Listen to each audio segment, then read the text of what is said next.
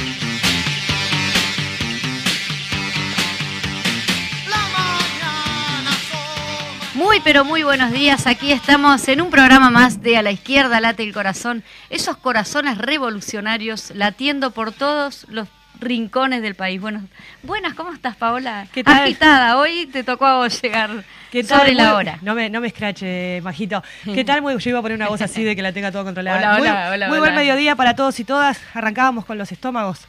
El tema grita, Muy buena selección. que tiene que ver con esto de hacer escuchar nuestra voz, ¿no? De Sí. una época en donde era complicado también hacer escuchar la voz, ¿no? Los Exactamente. 80. Sí, y ahora creo que se va a empezar también. Eh, hoy es el día de- del docente, así que le enviamos un saludo a todas y todos los docentes que vayan si están reivindicándose. Y después vamos a tener más novedades sobre eso cuando vayamos de lleno a nuestra entrevista central del día de hoy. Sí. Eh, sí, Compensamos la columna que no tuvimos de Ana Olivera, de la compañera Ana Olivera el miércoles pasado. Sí. Y hoy tenemos una tremenda columna de, de la diputada por la 1001, Ana Olivera, que, que está interesante. Presten atención. Ujú. eh, jugosita de coyuntura con todos los temas que hay ahora en agenda. Sí. ¿Te parece si la escuchamos, sí, sí, Majo? es, es como un salpicón de todo, pero que se va a ir desarrollando a medida de las, de las eh, programaciones de radio. Vamos con la entrevista entonces de la diputada Ana Olivera por la 1001. Muy buenos días. Hoy es una columna especial porque, en primer lugar, en esta semana está culminando eh, el debate presupuestal. Hemos insistido mucho a lo largo de estas semanas eh, en la importancia que tiene el presupuesto para la vida de nuestra sociedad. Eh, este, este lunes comenzó el debate en el Senado, la última etapa o la penúltima etapa, porque seguramente va a haber modificaciones y la Asamblea General tendrá que votar esas modificaciones.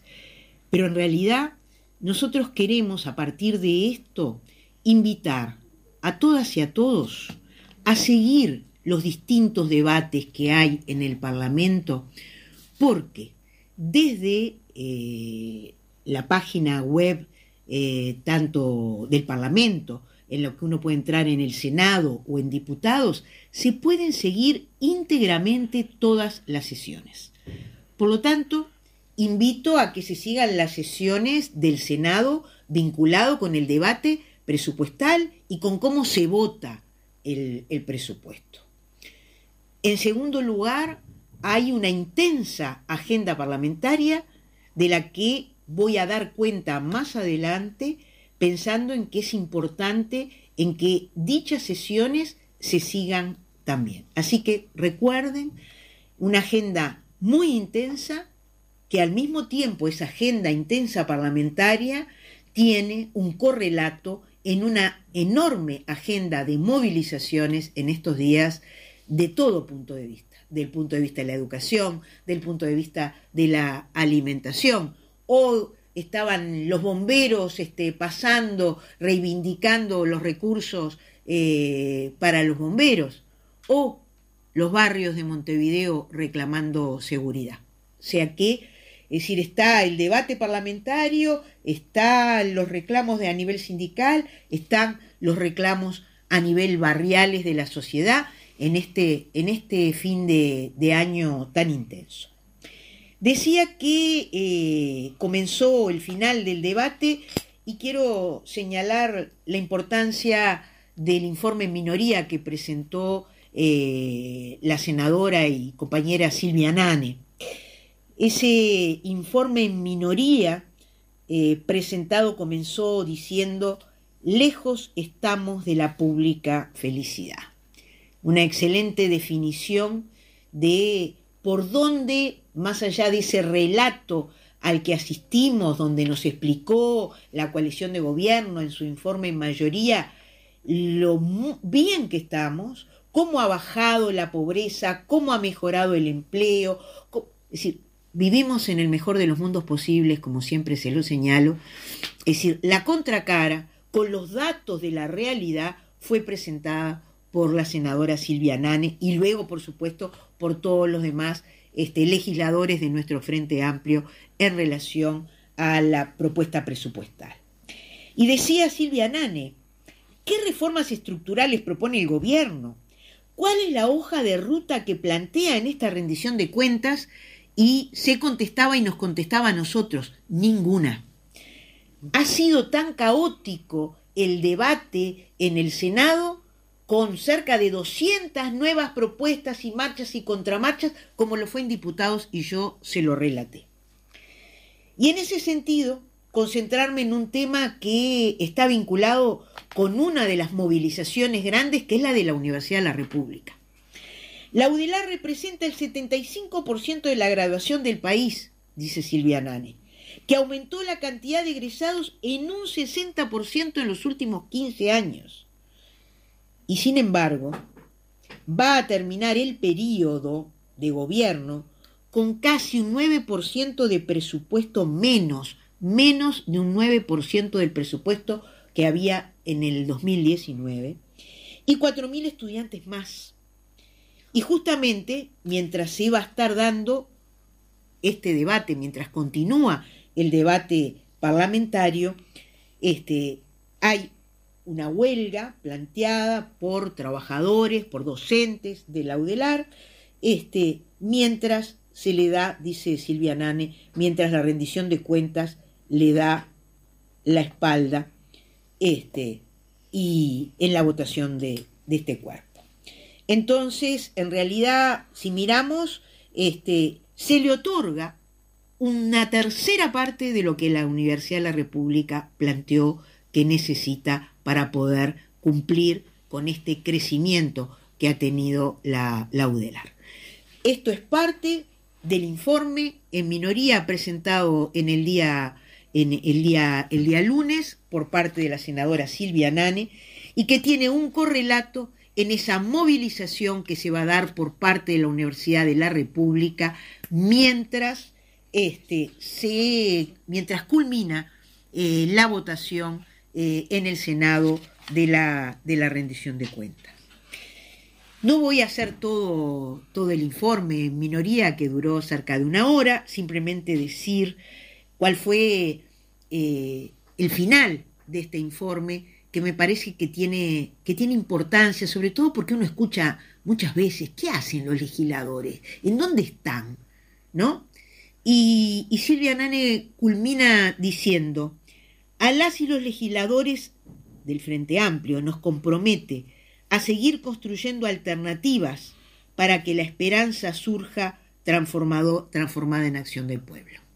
Es decir, toda esta descripción de lo que significa para la infancia, para eh, el INAU, para el INISA, para la universidad, para la ciencia y la tecnología, para los trabajadores, ¿verdad? Se resume en que nosotros apostamos al futuro y vamos a seguir trabajando para construir eh, alternativas. Eso en primer lugar, con esta invitación que yo les hacía inicialmente para seguir las sesiones del Senado. Pero junto con eso tenemos una agenda parlamentaria muy intensa. De hecho, no todo el mundo lo sabe, esta columna eh, de hoy es grabada, porque en el día de hoy, en, realidad el miércoles 5 de octubre, se desarrolla en la Cámara de Diputados un debate complejo, si los hay, que es el debate por una ley de eutanasia. Solamente voy a decir dos frases, me parece que amerita un desarrollo especial y con tranquilidad y con respeto por quienes opinan distinto. En realidad, en el tema de la eutanasia, nosotros estamos poniendo en el centro a los pacientes y estamos legislando sobre un derecho.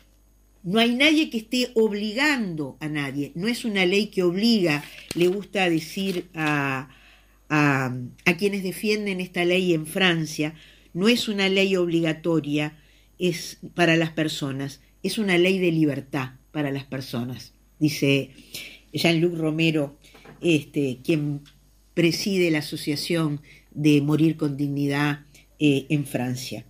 En el centro está la voluntad del paciente. Y en el centro de este proyecto de ley, en su artículo primero, está además el dar las garantías necesarias para que se desarrolle respetando la voluntad del paciente en determinadas condiciones y considerando que el paciente está apto para tomar la decisión.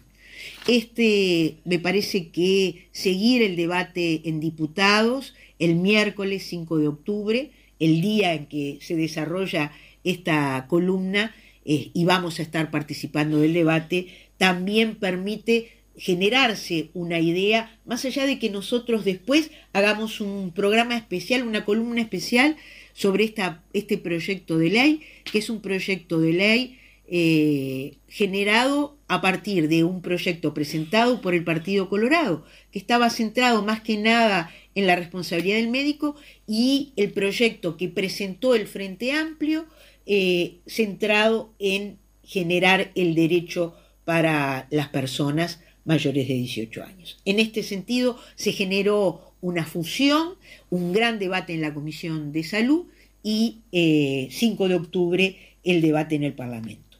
Junto con esto, el día 19 de octubre se realiza un llamado en régimen de comisión general al ministro de Ambiente, Adrián Peña. ¿Por qué? Por el proyecto Neptuno. Por el proyecto Neptuno que ni más ni menos, ¿verdad? Establece que OCE comprará el agua a un consorcio privado y pagará un canon anual. Los costos operativos sumados al incremento de la deuda tomada por el privado implicarán una carga de 12 millones de dólares anuales en una adjudicación por 30 años. En realidad, es decir, acá el tema es de quién es el agua. Es decir, permitir que el agua es decir, sea administrada y que el Estado le compre el agua a una empresa privada a partir de un proyecto inicial de potabilización en determinada eh, región. Proyecto Neptuno, que seguramente ustedes han tenido columnas vinculados a esto de otros actores, pero que va a estar la sesión del 19 de octubre, que podrá ser seguida con este, la invitación ah, y la presencia ya confirmada del ministro de Ambiente sobre este tema. Y por último, voy a terminar la columna con eh, la decisión que se tomó en conjunto, quiero decir, o sea, con participación en la coordinación de la bancada de diputados, en conjunto con el Senado, y que fuera anunciada también eh, el día lunes por parte de la coordinadora de la bancada del Senado, Lilian Quechichian, que es la convocatoria también en régimen de comisión general al ministro del Interior, al secretario de inteligencia del Estado y al prosecretario de la República por el caso de, por la situación este, vinculada al ex jefe de seguridad presidencial eh, Alejandro Astesiano, que, como todos quienes están escuchando saben, se encuentra preso por tres delitos vinculados a la tramitación de pasaportes falsos para ciudadanos rusos. En realidad, la trama es mucho más compleja. Aquí el otro día escuchábamos este, un programa radial donde este, con un interesante trabajo de investigación vinculado con cómo se anunciaba desde página de Facebook la ayuda a migrantes rusos para gestionar este, eh, cédula de identidad, partidas de nacimiento, eh, libretas de conducir, eh, cuentas bancarias, ¿verdad? O sea, una invitación, ¿verdad? Es decir, que era parte de esta red que creo que todavía es incipiente lo que se sabe públicamente eh, de ella, porque está en este momento en plena investigación. Pero no tenemos ninguna duda que es un caso gravísimo, ¿verdad? Al que no podemos quedarnos con la apreciación del presidente de la República de que, de que no sabía nada, de que merecía, este, que era un gran profesional. Bueno, las cosas que escuchamos decir cuando desde que se asumió en esta etapa hubo alertas respecto a quién era esta, esta persona. Pero mucho más grave es el hecho de tener acceso, ¿verdad?, a eh, información, a, identificación civil, eh, bueno, es decir, todo lo que ha sido demostrado y además lo que significa internamente del punto de vista de la seguridad de los datos de los ciudadanos y externamente, es decir, seguramente hoy el pasaporte de un uruguayo en cualquier aeropuerto va a ser mirado este, al derecho y al revés, este, porque demuestra también este, una inseguridad eh, que, no, que no conocía nuestro, nuestro país. Entonces, por todo esto es que el Frente Amplio tomó la decisión de convocar al Parlamento a Heber, a Garcé y a Ferrés. Como ustedes ven, una agenda parlamentaria intensa de las que iremos dando cuenta de a poco, pero que queríamos poner sobre la mesa y que está unida con todas estas movilizaciones, es decir, a las que nosotros hacíamos mención simultáneamente. Tiene que ver con la realidad que está viviendo el Uruguay de hoy. Acá no hay ningún relato, como vuelven a decir una y otra vez los miembros del gobierno. ¿Ah? como vuelve a repetir Cipriani con los medicamentos, como vuelve a repetir Lema con el tema de la alimentación, como vuelven este, a repetir vinculados con los temas de la pobreza, con los temas de la infancia. No, no, acá están los datos puros y duros. Y eso es lo que hoy se está debatiendo en el Parlamento. Se está debatiendo la rendición de cuentas que tiene que ver con nuestra vida y al mismo tiempo otros aspectos vinculados con la seguridad de nuestro país, con la soberanía de nuestro país eh, en los días que vienen. Muchas gracias y nos volvemos a encontrar el miércoles que viene. Bueno, por allí teníamos la, columna justamente de nuestra diputada Ana Olivera, que vaya si es una columna cargadita de información, lamentablemente la información no es muy buena. Hoy justamente lo mencionaba ella en la columna, se va a estar votando, mejor dicho, se va a estar discutiendo el tema de la ley de eutanasia, que lo aclaró muy bien Ana, es una ley, un tema a tratar con muchísimo cuidado y con muchísimo respeto a la opinión que tenga cada uno en cuanto a ese tema. Y bueno, todos estos temas que mencionaba Ana, parlamentarios, también están en la calle y en la lucha, así que si te parece, Majo, ¿vamos a la plaza? Vamos a la plaza. La lucha al movimiento. Vamos a la plaza. Muy bien, la intergremial universitaria en el marco de la huelga que vienen llevando adelante realizan diversas actividades. Este miércoles, además de cocinar para atender la alimentación de los estudiantes de bienestar universitario y acompañar la negociación tripartita, realizan volanteadas y barriadas en diferentes puntos de Montevideo. Mañana jueves también habrá movilización entre las que se destaca la Marcha Nacional por la Educación desde la explanada de la Universidad de la República hasta el Palacio Legislativo. La marcha parte a las 18 horas y es convocada por la coordinadora de sindicatos de la enseñanza del Uruguay. En el marco de la lucha educativa, ADES Montevideo emitió un comunicado dirigido a sus estudiantes y sus familias en el que expresan que en el día de ayer, martes 4 de octubre, inician una huelga en rechazo de la transformación educativa que las autoridades pretenden imponer. Explican que es un paso que decidimos dar después de un largo conflicto en defensa de la educación pública. En el comunicado manifestaron que les preocupa garantizar que estudien en las mejores condiciones, que se tomen medidas para solucionar las principales urgencias que ven en los liceos, que las autoridades respondan ante la emergencia alimentaria, que se puedan asegurar a las familias y estudiantes qué materias y qué programas tendrán el año que viene, que no les quiten horas de trabajo y poder generar más espacios para acompañar a las y los estudiantes, que vuelvan a ver tutorías reales. Eh, finalmente expresan que estamos luchando por mejorar sus condiciones de estudio y nuestras condiciones de trabajo y no nos olvidamos ni un segundo de ustedes. Estamos defendiendo la educación pública y les invitamos a acompañarnos y sumarse a las movilizaciones. Este miércoles se moviliza la red interbarrial multisocial en el marco del movimiento La Vida Vale en la convocatoria se expresa que a dos meses de, la, de las muertes de jóvenes inocentes sin justicia ni respuesta de las autoridades, marcharán contra las violencias en los barrios y por nuestros derechos. La movilización inicia en el día de hoy a las 18 horas desde la Plaza Libertad hasta la Plaza Independencia. El próximo martes 11 de octubre se moviliza la Coordinadora Popular y Solidaria Ollas por Vida Digna con el apoyo de la Intersocial bajo la consigna Si hay hambre, hay lucha. La movilización eh, partirá a las 18 horas desde Plaza Cagancha hacia Torre Ejecutiva. Con respecto a esta movilización y los ataques recibidos por las organizaciones populares de ollas,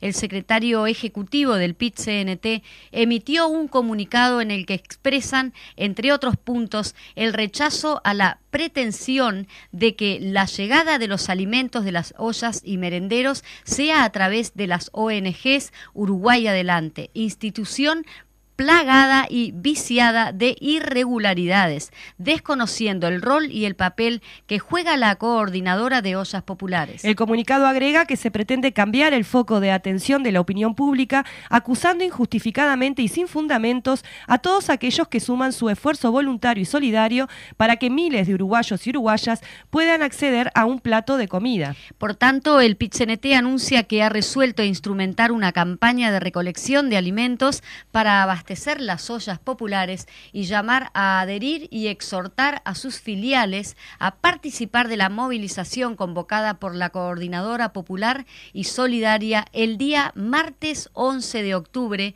a las 18 horas, concentrando en Plaza Cagancha para luego marchar hacia la Torre Ejecutiva. Los trabajadores lácteos estarán enleteciendo el tránsito en Ruta 5 frente a la planta de Conaprole debido a la reestructura que es calificada como APREPO por los trabajadores por la empresa Fitrans, con la violación de convenios colectivos y el ataque constante a los compañeros del sindicato.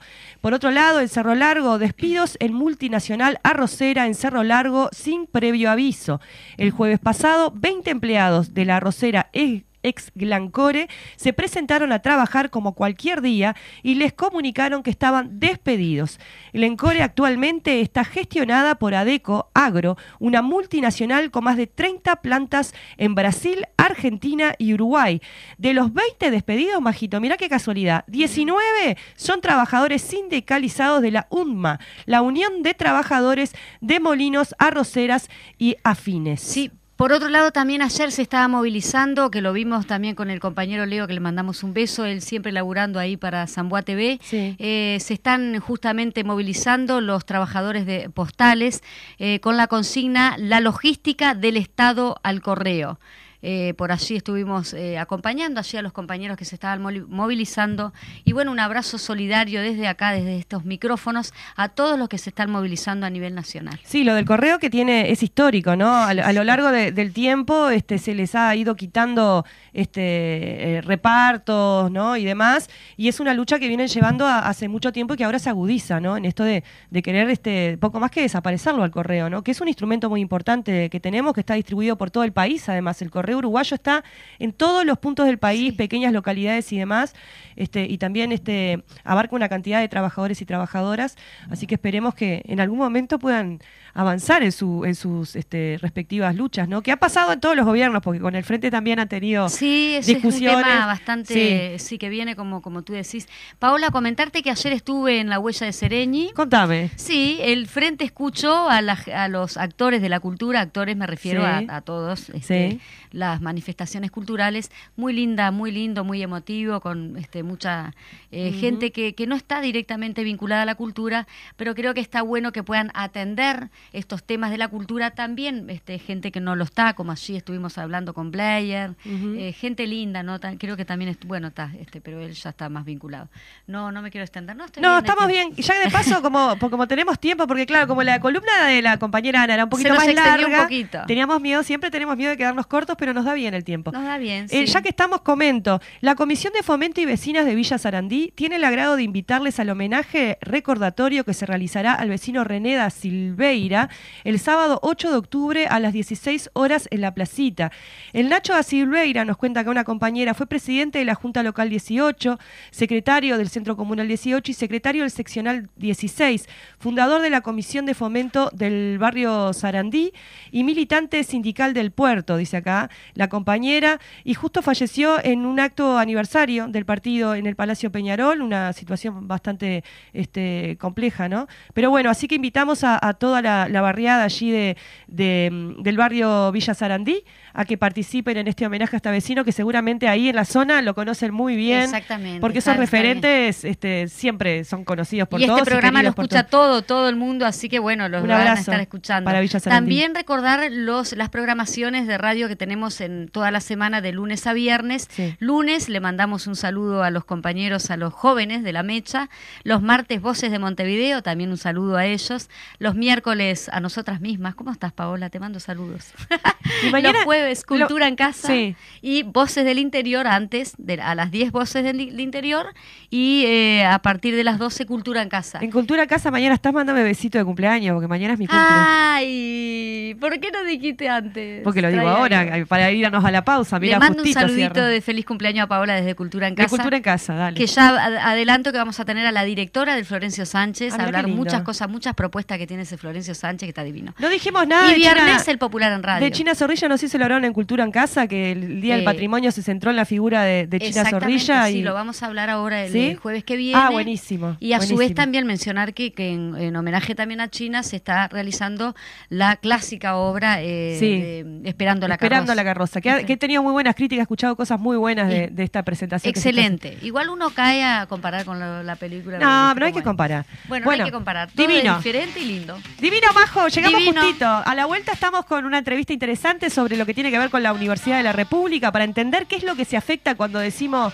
se recorta el presupuesto de la universidad. ¿Qué es lo que se afecta? ¿Qué es la Universidad de la República? Eso, ¿qué es la Universidad de la República? Vamos a estar más centrada en eso. Exacto. Porque ya en el programa de ayer tuvimos al, presidente de, ADU que nos estuvo más o menos ilustrando. Muy bien. Vamos a la pausa y ya volvemos.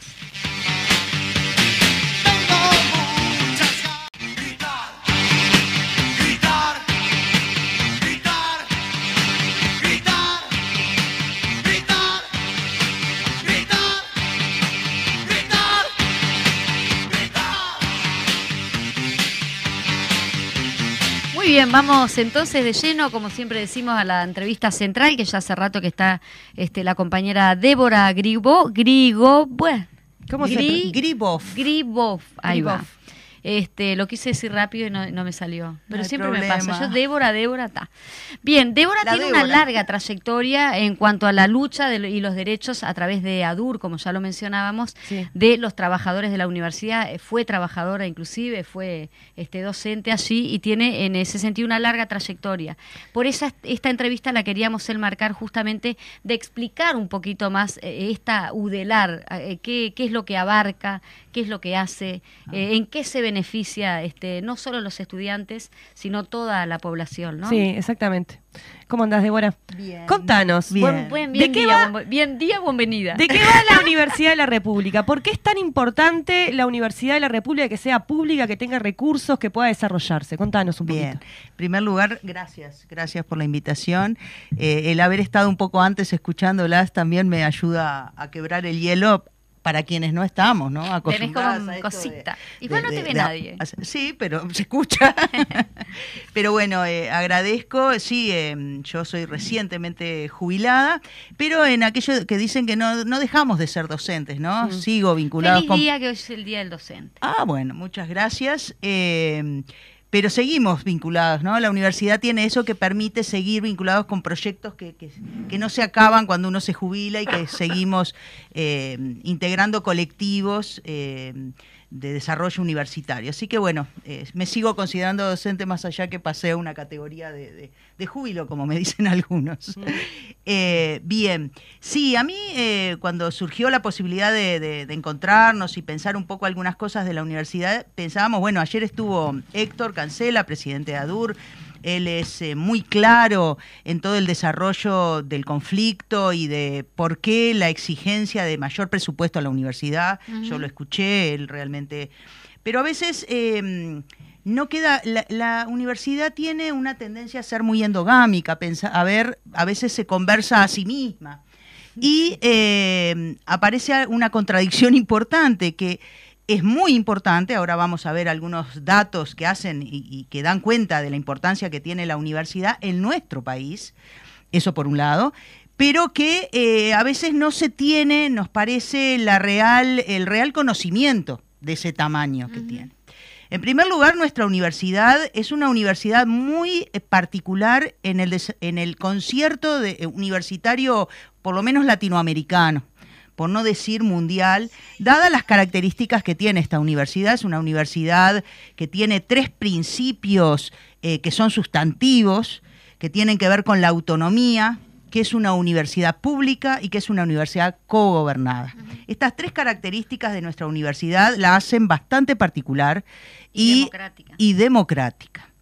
Eh, la autonomía, después vamos a dar algunos detalles, ¿no? Pero la autonomía eh, es un principio fundamental y carísimo para nosotros desde el punto de vista de la importancia, porque liga a esta institución con un espacio que es, eh, se distancia de los poderes de turno eh, políticos de turno partidarios y puede esa independencia de, que le da esta, esta cualidad puede reflexionar desde una distancia en relación a los hechos nacionales eh, de, de- toda índole y que les permiten intercambio eh, bastante independiente, ¿no? Independiente de, esas resoluciones que toman. O sea, eso por un lado en- términos muy generales.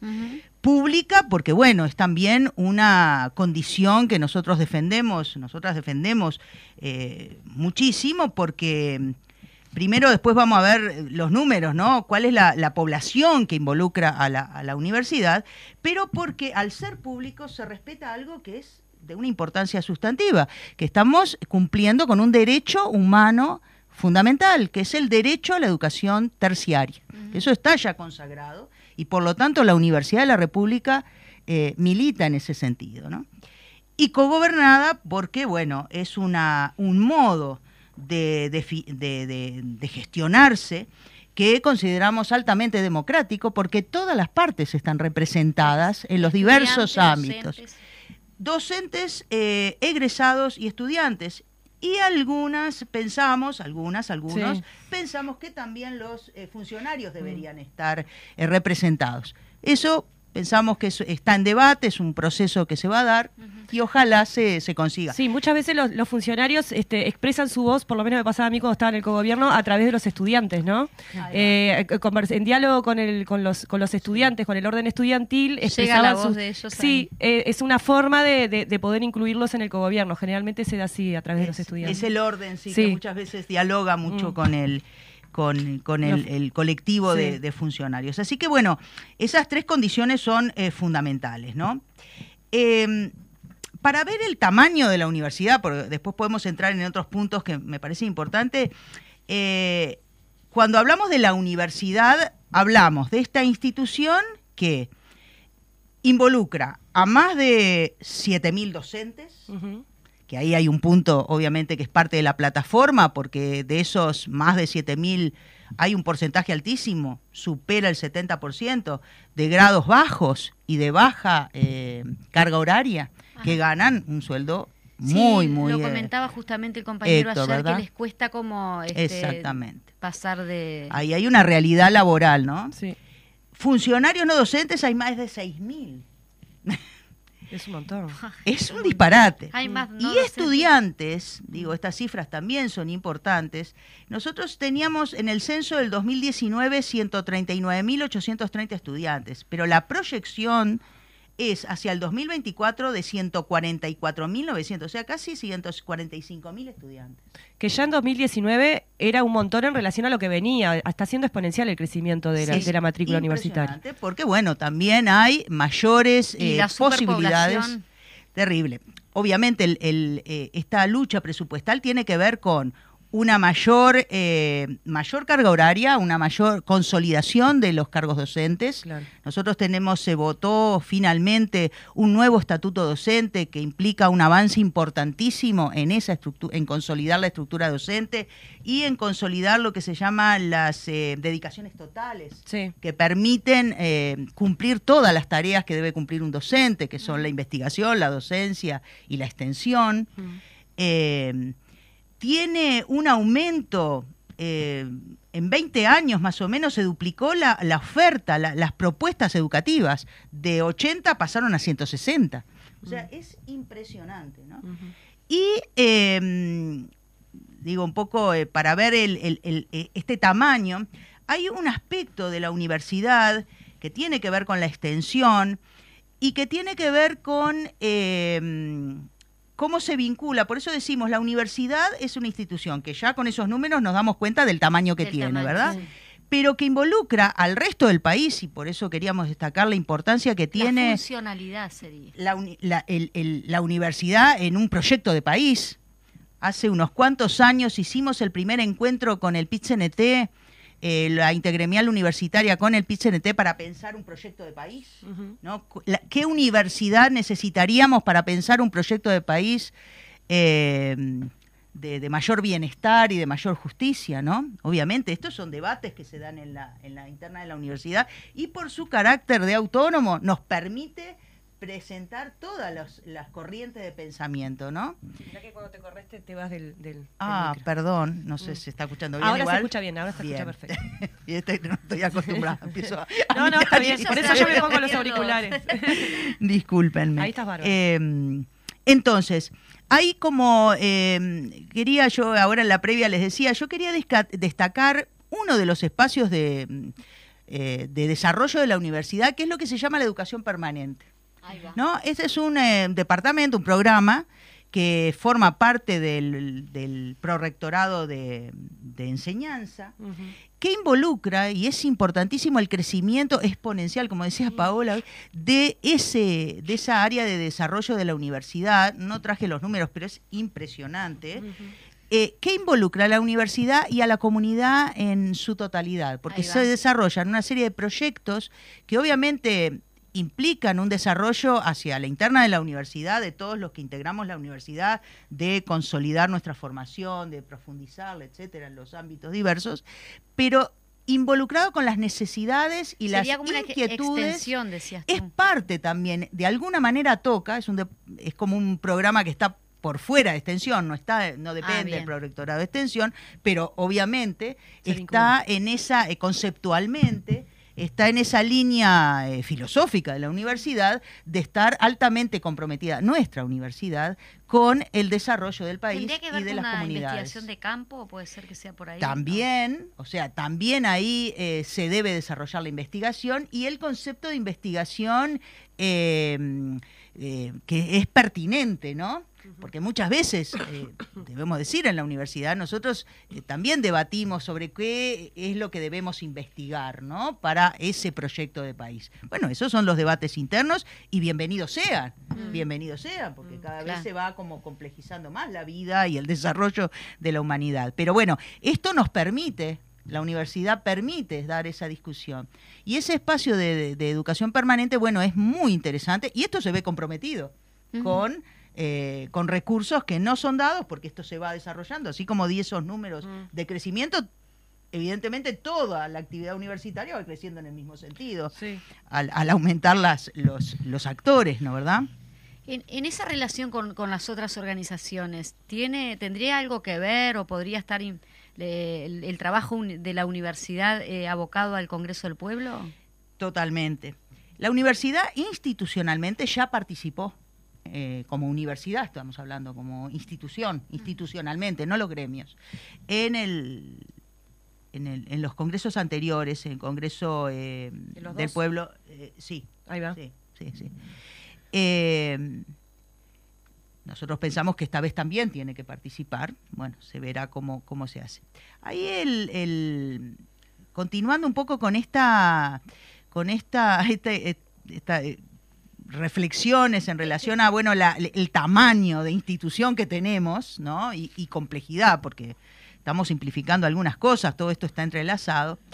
Eh, allá por el año 1991, si no me equivoco, eh, puedo ahora confirmarlo con algunos datos que tengo acá, eh, sí, se, se vota y se vota por el, eh, a nivel eh, general hasta por todos lo- los actores políticos, eh, lo que se llamó el Consejo Social Consultivo. Ajá. Ese Consejo Con- Social Consultivo, que fue el que habilitó eh, después la participación en los consejos, eh, en los congresos del pueblo anteriores, es un espacio de la universidad, del, del área de gestión más bien, obviamente se vincula con todas las otras áreas, que eh, involucra desde la Cámara de Comercio hasta el PIT-CNT, hasta cooperativas eh, de producción. O sea, intenta aglutinar en un espacio institucional eh, a diversos organismos que tratan diversos temas, que hacen al, al desarrollo de nuestro país y que permiten de alguna manera eh, también ubicar a la universidad en los intereses que tiene el colectivo en pos de un del desarrollo y de mejor de mejorar la calidad de vida también del- porque ese es, es un aspecto que hay que siempre recordar nosotros tenemos una ley orgánica que en su artículo 2 eh, define que la universidad tiene como objetivo principal colaborar a la mejorar la calidad de vida de los ciudadanos de este país ¿no? O sea que ese organismo de alguna manera se genera para facilitar el diálogo con el- los demás actores no universitarios para poder poner al servicio de la universidad a- con, esos, con esos objetivos. ¿no? ¿Aportan solo en intercambio perdón, sí? No, no, no, no, dale, dale. Eso sí, se aportaba, ¿en qué, ¿de qué no, forma? puede inter- haber proyectos, se Ahí va. desarrollan proyectos de desarrollo de investigación, de extensión, o sea, de, de to- todo lo que puedan imaginar pueden eh, estar eh, eh, actuando y desarrollando en esos tres niveles, ¿no? Hay otro aspecto que me gustaría eh, también mencionar que, que- que se habla mucho, también hay que seguir pensando en forma de mejorar este desarrollo, es lo que se llamó en su momento, estamos hablando del año 2000, en el primer momento y en el 2005 después, de lo que se llamó el Plan Estratégico de Desarrollo de nuestra universidad. Es el, el famoso PLEDUR Mm. Que eso permitió también, y esto tiene que ver con la democratización de la educación superior. ¿no? que eso es también otro principio eh, muy sagrado, muy caro para nosotros, que es eh, eh, todo el proceso de descentralización de la universidad, ¿no? Que obviamente con esta, con esta rendición de cuenta también se pone en, en riesgo el desarrollo y la proyección, ¿no? Esto permitió un desarrollo de la universidad en todo el país, superar esto que muchas veces nosotros decimos lo montevideocéntrico, ¿no? Mm. Eh, y ubicar, y ese es el debate que seguimos dando, y ubicar el desarrollo universitario y su proyección y su, sus posibilidades desde el punto de vista de, de, de aportar eh, al bienestar de todas y todos, es a, a, poder trabajar en el desarrollo de determinadas propuestas educativas, formativas, de extensión, etcétera, de acuerdo a las necesidades regionales, territoriales. ¿no? Eso eh, que nosotros a veces decimos, bueno, este es un país pequeño, no es tan pequeño territorialmente y tiene sus particularidades en, en las diversas regiones. Y la universidad puso, se puso a pensar cómo podía aportar de acuerdo a un desarrollo productivo uh -huh. ¿no? de nuestro país, de acuerdo a las regiones. Ese desarrollo eh, es, eh, todo ese plan de trabajo se desarrolló en lo que se llamó el PLEDUR, que también, bueno, también está en, uh -huh. en veremos, ¿no? Débora, una consulta. Eh, una de las cuestiones que se, que se manifiesta, ¿no? De, que parecería que es la intención de, de, este gobierno, tiene que ver con la mercantilización de la, de la educación eh, terciaria, ¿no? Eh, la diferencia en tener esta característica de universidad pública que vos mencionabas, la autonomía, el cogobierno, la posibilidad de tener diálogo con otras organizaciones, el objetivo de propender a, a la justicia social, digamos, colaborar en la construcción de proyectos de país de justicia social. ¿Qué pasa en, en, en, en, este proceso de mercantilización? ¿Qué, ¿Qué, es lo que tienen las universidades públicas ahí que contraponemos con, con este modelo de, de, universidad nuestra? Bueno, a ver si. Tema complejo, ¿no? Uh -huh. eh, en primer lugar, nosotros eh, tenemos los números, ¿no? Tenemos que más del. del casi el 80, más del 70%, no, no sé si llega al 80% mm. de los estudiantes eh, universitarios sí. eh, son de la universidad pública, ¿no? Uh -huh. Eso en primer lugar.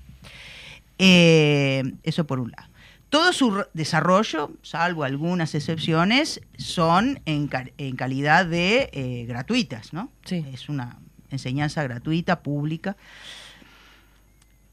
acá hay una concepción de, de, de, lo que es la educación como un derecho, uh -huh. de, como un derecho. Y eh, permite un, hay acá también transversaliza lo que es la libertad de cátedra en el sentido de eh, las posibilidades de desarrollo de acuerdo a los intereses de los colectivos uh -huh. y no de determinados eh, grupo, grupos de poder, ¿no? Ahí va. Entonces me parece que eh, ahí se está jugando mucho. Uh -huh. Cuando se va, eh, se van quitando los recursos que no permiten el desarrollo en este nivel. Uh -huh. Nosotros ten, seguimos teniendo en nuestra universidad algunas carreras con cupo por ejemplo, que ese sí. es un principio que eh, estamos totalmente contrarios, uh -huh. ¿no? Nosotros tenemos que tener una universidad de libre acceso en todos los ámbitos. Sin embargo, hay cupo. ¿Pero por qué hay cupo? Hay cupo porque si no, no podemos cubrir la, el, nivel. Uh -huh. eh, y eso es eh, tremendo. Por ejemplo, en, toda, en áreas de la salud, uh -huh. donde hay una demanda enorme de profesionales, sigue habiendo cupos. Sigue habiendo cupos para el ingreso. Entonces ahí vemos cómo de alguna manera se va y eh, hay for, esas mismas formaciones están en el ámbito privado. Claro. Entonces ahí hay un juego uh -huh. donde de alguna manera eh, se van quitando. Como no llegas a esto, anotate privado Exacto, y pagalo. Se van posibilitando y se van quitando. Eh, eh, muy eh, parecería como muy eh, sutilmente sutilmente uh -huh. pero se va coartando el derecho sí. ¿no? ahí va ¿Ah? bien eh, lo mismo que si no tenemos posibilidades para, eh, para el trabajo, o sea, tenemos un nivel altísimo de estudiantes que trabajan, uh -huh. ¿no? Pero si no tenés propuestas de horarios, uh -huh. para, de turnos, uh -huh. mucha gente queda sin poder ingresar a la Universidad de la República. Y la, la, oferta privada tiene otras posibilidades, uh -huh. ¿no? Y ahí también vemos esa, ese debate de una concepción uh -huh. y cómo de alguna manera le, le coartamos el derecho Uh -huh. a, al estudio, ¿no? Porque por un lado no todo el mundo puede pagar tampoco. Claro. Vos mencionabas lo del tamaño de la Universidad de la República, que es uno de los argumentos también que ha tenido este gobierno para decir, bueno, ya tiene un presupuesto grande la universidad, eh, es una institución que ya tiene un montón de dinero este, planteado. Lo que no se visualiza ahí es esto que vos estás mencionando de la posibilidad de la proyección, ¿no? De no, de no imaginarnos una universidad que se quede estancada en lo que está y lo que es, sino que su desarrollo también es un desarrollo del país y de las posibilidades de pensar un proyecto de país y de aportar a ese nuevo proyecto de país que queremos, ¿no? Salir un poco de la dependencia, tener una, una transformación productiva y el conocimiento Valor que se agregado. Valor agregado y el conocimiento de cómo hacer eso se construye en, la universidad y ahora en diálogo con, con los territorios concretos en esto de la centralización universitaria, ¿no? Totalmente, totalmente. Eh, sí, yo por ahí escuché, no quiero decir eh, ningún nombre porque puedo equivocarme, pero lo escuché, a lo mejor ustedes tienen más datos que yo, de que, bueno, eh, hay una crítica a la universidad porque la universidad no genera dinero. Claro. La universidad no tiene por qué generar dinero, no es esa su No es una empresa, justamente. No es una empresa. Exacto. Pero sí genera una posibilidad muy cierta de visualizar los mejores eh, caminos para el desarrollo del país, Mm, para en beneficio de las grandes mayorías, por su propia concepción. Claro. ¿no? Entonces, bueno, claro, ahí se juega una visión de sociedad, una visión de, de país, está clarísimo. Eh, por eso creo que ha sido la más atacada en todo esto, ¿no? Porque en este tema del presupuesto y de la, de la rendición de cuentas, creo que no hubo ninguna institución que se, no solamente que no se le diera, que se le sacara. Sí. A la universidad se le sacó presupuesto, que es eh, una cosa como increíble, ¿no? Y además se están cometiendo, bueno, Héctor lo habrá explicado ayer, unas irregularidades, cuestiones que hacen hasta ilegales, ¿no? Que se proyectan hasta el periodo que viene, que no, no es algo que no se puede creer eso. Sí, lo comentaba justo ayer este el, el presidente de ADUR en cuanto a las primeras lo, que se están eh, justamente inscribiendo, si bien hay mucha lista de espera para, para poder ingresar a la, a la- a la universidad, las primeras generaciones ¿no? de, de universitarios. Y en ese sentido, lo que yo te quería preguntar es si de alguna manera u otra eh, esta rendición de cuentas eh, le limitaría más pe- peor la... la Tremendo, a- a esta- a tremendo. Porque más allá de todo lo que está pasando para todos los trabajadores, toda la sociedad en su conjunto, por lo que ya sabemos, no me quiero extender, eh, ¿no? Miro, Sí, aprendí a ya sí. mirar el, el reloj, reloj. por lo que veo de ustedes. Enfrente. estimadas compañeras, pero es clarísimo cuando decimos, ¿no? Y acá se ha dado también una, eh, una lógica de, bueno, cuan- cuando nosotros ofrecemos eh, toda la propuesta educativa, la debemos, cuando la universidad dice tenemos primera generación de egresados eh, universitarios, primera generación en las familias, ¿no? Tiene que ver también con que se le ha dado posibilidades en diferentes horarios, no horarios nocturnos, para poder, ¿no? Se trabaja y se estudia. Eh, entonces, eso todo se necesita mayores doce- mayor carga más docentes, con más carga horaria, eh, Más becas. a la- más becas Claro. universitarias, Sí. se ha comprometido enormemente el desarrollo de las becas, se ha comprometido los desarrollos de los comedores, Mm. de los comedores donde muchos estudiantes que trabajan, comen y, Y que vienen del interior Y que también. vienen del interior. Mm. O sea, eh, es, eh, es realmente muy, muy grave. Y cuando vemos los números, ¿no? Porque a veces decimos muy grave, bueno, tendremos menos médicos, menos abogados, ¿no? Pero eh, en realidad lo que abarca, porque no es solamente la, formación de estos profesionales, tiene que ver con esto de posibilitar, de dar herramientas para el desarrollo de un país, ¿no? Sin, sin otros intereses que el del desarrollo del país, por el bienestar de la población, ¿no? Sí. Eh, y transmitir esos saberes también, ¿no? Al- Exacto, ¿no? Y eso, bueno, la universidad está en un debate todavía interesantísimo sobre cómo construimos el conocimiento. Y eso se da en, el- en- en la universidad, en, la universi- en nuestra universidad, no en nuestra institución tercera privada, que tiene que ver cómo se construye el conocimiento. El conocimiento se construye con un saber académico, es cierto, muy serio, pero también con interrelacionado con un conocimiento, el- el- con un saber popular que es muy pertinente, la gente sabe mucho sobre lo que le sucede en la vida y eso aporta a la construcción de un conocimiento más democrático. ¿no? Y eso es importantísimo y eso es gracias a nuestra Universidad de la República, ¿no? Y está reconocido además, está reconocido en, en el concierto regional, sobre todo eh, se, se nos se escucha a la Universidad de la República por estas características. Y también el aporte que hace cultural la universidad, ¿no? Eh, Cuando se, se empezó el proceso de descentralización y la universidad llegó al interior del país, eh, porque antes teníamos que venir todos para acá, ¿no? sí, sí. Pero el encuentro de distintas personas, de distintos lugares, de distintos espacios, también permite, no es solamente el saber que uno obtiene en el aula, sino el saber, en esto que vos decías de- del intercambio, eh, que se da entre los estudiantes, las estudiantes, los docentes, los funcionarios, o sea, ese, ese mundo universitario que es muy rico, que también llega al interior y que genera también todo un desarrollo de- del saber, de la interacción, del encuentro, porque no es en un departamento y, y los de ese departamento, sino que en la región, es regional, ¿no? Entonces se encuentran los jóvenes de la región que están formándose y que intercambian sus saberes, es, Mm. es muy interesante ese aporte. Interesantísimo, riquísimo, pero sobre todo importantísimo. Claro. Porque se genera conocimiento que llamamos ese conocimiento que es pertinente. Exacto. Que es pertinente, ¿no? Y. y ta, no, pero entraste en un, en un Perdón. terreno que es Te- apasionante Sí. y se nos va el tiempo, Sí. pero hablando también No, con antes Majo. inclusive el estudio universitario era para la élite, es decir, Sí. no, Bueno, no tenían acceso lo- los, Mm. más este, en la importancia en esto que, que decíamos, ¿no? Le- en la construcción de la cultura, ¿no? Exacto. De una cultura, de una singularidad. Hay algo que, que, mm, justamente para antes de venir estuve leyendo algunas algunos artículos que ponían en cuestión la importancia que tiene la integración latinoamericana y es indudable, pero también una integración que puede, que conserve y que respete las singularidades, la, la multidiversidad, ¿no? Claro. Y eso en la universidad se da por el, esto que llamamos el diálogo de saberes, ¿no? Esto de poder dialogar el saber académico con el saber popular, ubicado de acuerdo a las regiones, de acuerdo a las tradiciones, Mm.